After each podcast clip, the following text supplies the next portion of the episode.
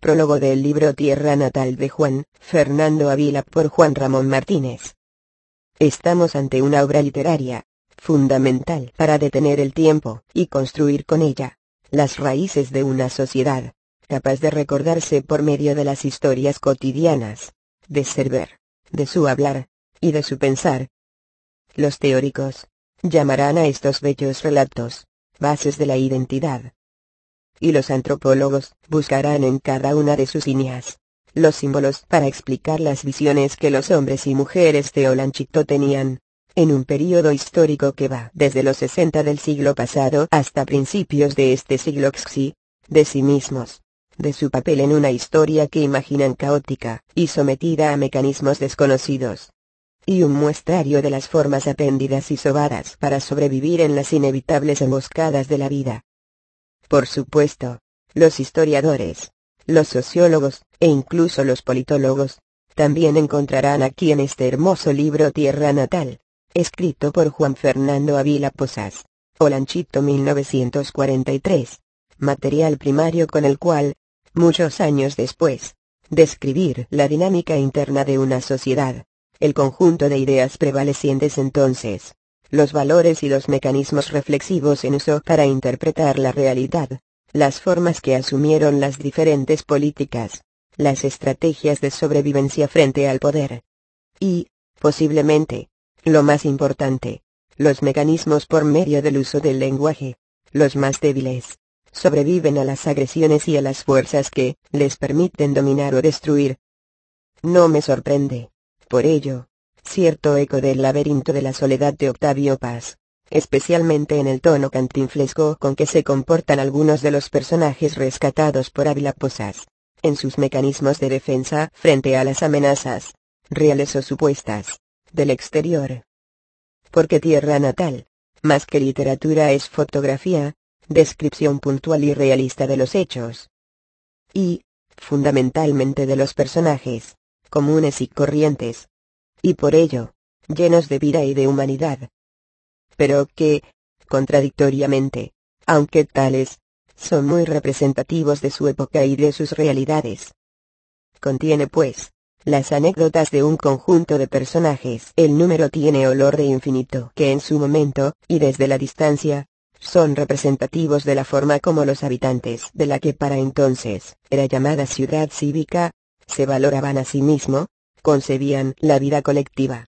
Y se imaginaban, sobreviviendo, después de la muerte. Ávila Posas ha tenido el inmenso talento de preservarlas de la desaparición y el olvido. En vista que cada una de estas historias, gracias a su sensibilidad y habilidad fotográfica, las ha salvado del lenguaje coloquial de la frágil memoria juguetona, para integrarlos en la entrada protegida de la literatura. Y en los dinteles mismos de la historia. Por el trabajo de Ávila Posas, no se perderán en el polvo del olvido, los hechos, las circunstancias, y los resultados de un trozo de la vida irrepetible de una comunidad singular por muchas razones. Estarán esperando a quienes le den continuidad a la vida, que por razones inexplicables, ellos interrumpieron, incluso de manera dócil y natural. Llama la atención el respeto y la obediencia que Ávila Les dispensa a los hechos narrados. Se mantienen en la distancia, sin alterar nada, sin agregar nada. Ni siquiera para embellecer. Más bien, se somete al imperativo de la vieja objetividad periodística. Mientras los fotógrafos ambulantes, trataban de hermosear a las apuradas mujeres que querían que los maridos les prestaran mayor atención que a sus queridas, por medio de laboriosas y difíciles pinturas de lápiz rojo, agregadas a sus labios descoloridos. Ávila Posas deja las cosas intactos. Tal como fueron, y tal como ocurrieron.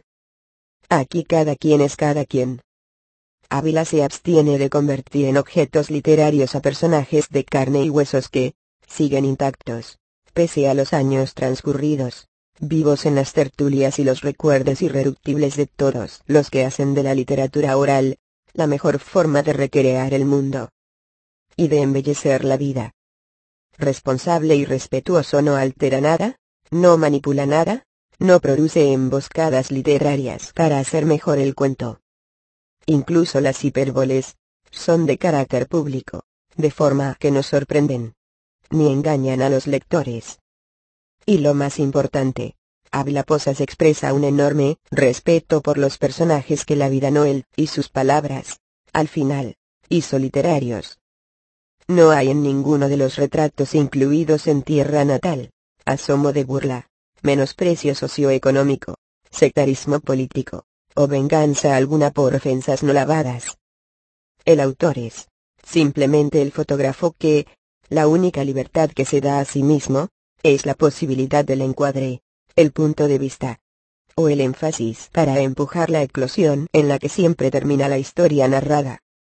Y por supuesto, como el fotógrafo del símil que venidos usando, se permite eso sí, la descripción, o mejor en algunos momentos, la recreación del escenario, con la inclusión de adjetivos mitigados, vista la torrencialidad verbal típica que afecta a la ciudad, para volver poética la parte posterior, el escenario, donde el desarrollo la historia. Por eso, es que los lectores, nos damos cuenta más o menos en qué fecha ocurrieron las cosas, las circunstancias que sirven para entender el complejo escenario descrito, así como las relaciones que se produjeron entre el protagonista y su entorno normalmente un solo personaje, dueño absoluto de la escena y campeón único y visible del cierre de la misma, sin que para ello, Ávila Posas nos reclame algo más que el pago del gusto de su prosa pegajosa, tierna y sencilla, con sabor a tierra mojada, después de los primeros aguaceros de lo lanchito de los veranos, y las bulliciosas y aburridas cigarras de nuestros recuerdos. Sin lugar a dudas, en tierra natal, Ávila Posas ha confirmado su valor como escritor, su capacidad para recolectar estas joyas de la literatura popular, y su vocación por hacer de su ciudad natal, un espacio para la complicidad colectiva, alrededor de las contribuciones literarias de la gente común y corriente que, es seguro, nunca tuvieron conciencia que estaban haciendo literatura popular. Y mucho menos, participando en la construcción de la historia de su ciudad, todo ello, sin renunciar a su probado talento para imaginar la realidad, transformar los materiales primarios en bellas obras literarias, y sin cerrarle el paso a los que quieran como García Lorca, Faulkner, Truman Capote o García Márquez. Usar estos materiales para el futuro, con los cuales reescribir historias, o construir obras literarias en que el realismo se emparente con el imperio desmesurado de la imaginación. Él se queda, y ese es su homenaje deliberado, en la tarea de juntar piedras brillantes de la orilla de las quebradas, pepitas de oro en las cercanías de las minas, contentivas de verdaderas joyas de la literatura popular y viejos pergaminos de las andanzas del caminante Melquiades, para ofrecérnoslas como carta de nacimiento que nos une, como a muchos otros, con la ciudad en la que nacimos.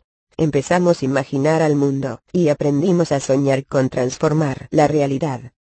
Es por ello que, para nosotros Juan Fernando Avila Posas, en este libro, más que escritor que lo es, y de los mejores con que cuenta la narrativa hondureña. Actualmente es el paciente coleccionista que ha recogido y guardado, como Romerito, el viejo fotógrafo de nuestros recuerdos, un conjunto de vistas de la gente y de la vida de un periodo inolvidable de una de las ciudades más interesantes de Honduras. Cumplido su trabajo artesanal, solo faltara el ladrón furtivo, el poeta de los tejados, el embustero deformador de historias ajenas, para que salga del interior, vivo de tierra natal, el cuerpo de la novela de Olanchito, que haga compañía al primer y nunca superado esfuerzo cumplido en la década de los 40 del siglo pasado por Ramón Amaya Amador en Prisión Verde. La segunda novela de la ciudad de Olanchito, para el mundo. Nadie sabe el destino de los hombres. Y mucho menos el de los libros. No sabemos qué van a pasar con Tierra Natal. Por supuesto, será el libro de los descendientes de los innumerables personajes que Avila Posas ha rescatado de la muerte, del polvo y del olvido. Un punto de referencia, para que los menos haraganes maestros de literatura, encaminen a los jóvenes más talentosos, por los definidos paraísos de la palabra, una puerta de entrada, para el conocimiento de la ideología y la mentalidad de una comunidad que todavía, no nos la hemos explicado del todo. Y en forma total. O un conjunto de testimonios, para que los antropólogos, construyan una estructura de símbolos con los que descubrir, como una comunidad humana, se inventa a sí misma, en el ánimo de sobrevivir a las inevitables y seguras amenazas de la muerte y de las agresiones de algunos estudiosos que, para ofender a algunos de sus hijos, ofenden a toda la ciudad, inventando historias falsas, y construyendo teorías, sin fundamento científico alguno.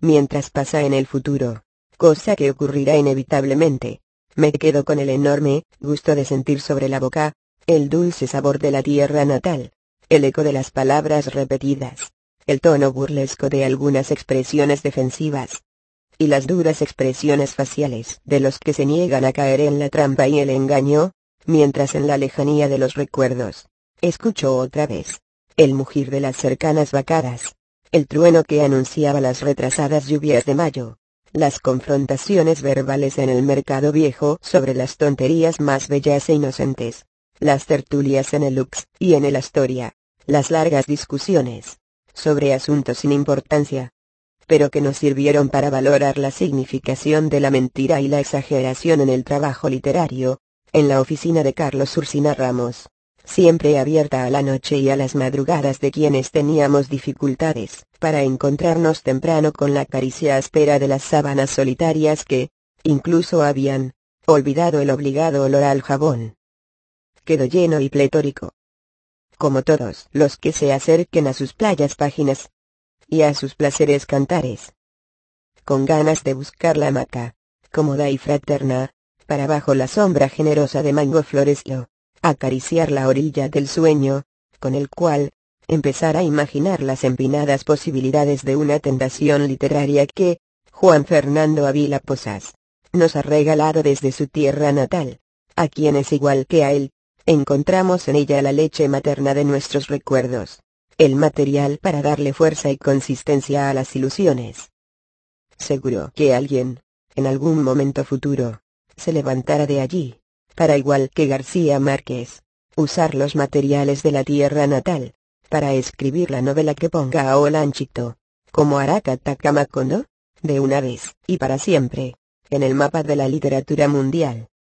Para los que no veamos cumplido este sueño, nos queda el gusto de la compañía inevitable del calor de tierra natal, al que nos refugiamos, como niños pequeños, asustados por las historias que nos hicieron temblar en nuestra lejana infancia, para cuando nos llegue el momento de nuestra muerte. Amén. Gracias por to Me, voz del Internet. Y